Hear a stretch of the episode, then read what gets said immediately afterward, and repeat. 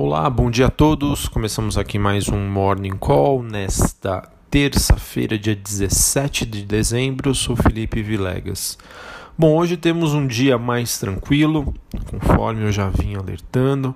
É, acredito que o noticiário tende a ficar cada vez mais esvaziado e o mercado cada vez mais perdendo liquidez, ou seja, diminuindo o, o ritmo né, em que os negócios acontecem pela falta de notícias, pela falta de fatos relevantes que realmente possam impactar o preço dos ativos. Bom, olhando aí para o desempenho dos principais ativos de risco nesta manhã, a gente tem os mercados futuros de Nova York operando com uma leve baixa, mas perto da estabilidade. É, ainda que a gente tenha esse movimento de queda há todo um mercado que ainda se beneficia dos efeitos da, do acordo comercial entre Estados Unidos e China, que deram uma pausa aí a mais de um ano e meio, né, que a gente pode contabilizar de indas e vindas entre Estados Unidos e China. Talvez o principal destaque do dia fique por conta da Libra, que é a moeda da Inglaterra, ela que cai forte nesta manhã depois que o seu premier Boris Johnson indicou medida que pode significar um rompimento mais radical com a União Europeia, né? ou seja, as questões do Brexit voltam a pesar nos mercados globais.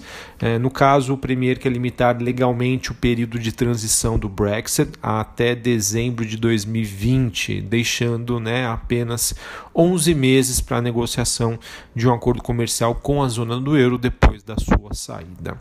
Em relação às commodities, o petróleo WTI negocia próximo da sua estabilidade, ele que é negociado em Nova York, próximo dos 60 dólares o barril. Em relação aos metais industriais em Londres, temos o cobre subindo e o níquel recuando.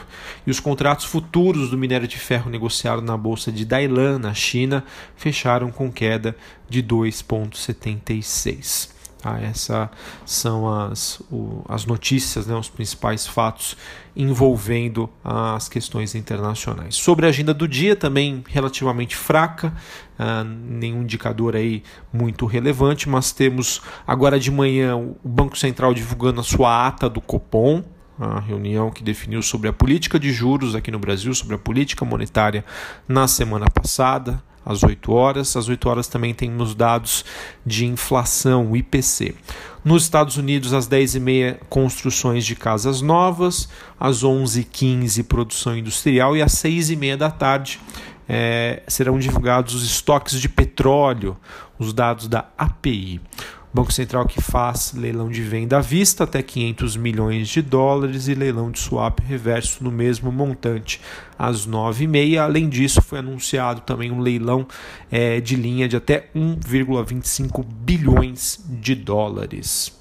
É, sobre o Noticiário Brasil, talvez acho que o principal destaque que continue repercutindo hoje foi que na tarde de ontem, segunda-feira, surgiram novamente os rumores de uma possível CPMF, tá? e os, esses rumores acabaram levando a uma queda das ações dos bancos e assim uma pressão no índice Bovespa.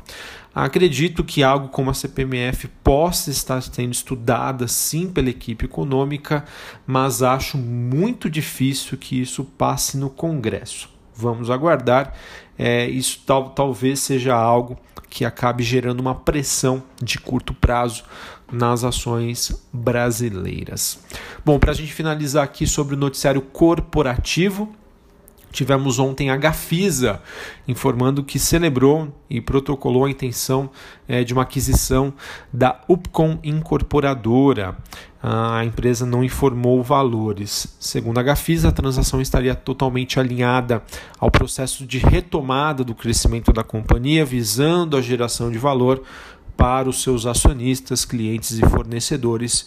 Eu encaro essa notícia como positiva. A Gafisa, que no curtíssimo prazo apresenta uma forte movimentação de alta, quem sabe os investidores já antecipando este fato. Bom, também tivemos a Guararapes, dona de, da Riachuelo, informando que protocolizou perante a Receita Federal um, um pedido de habilitação de crédito tributário no valor de 140 milhões de reais decorrentes de uma decisão judicial que estaria transitado em julgado uh, sobre a exclusão do ISMS.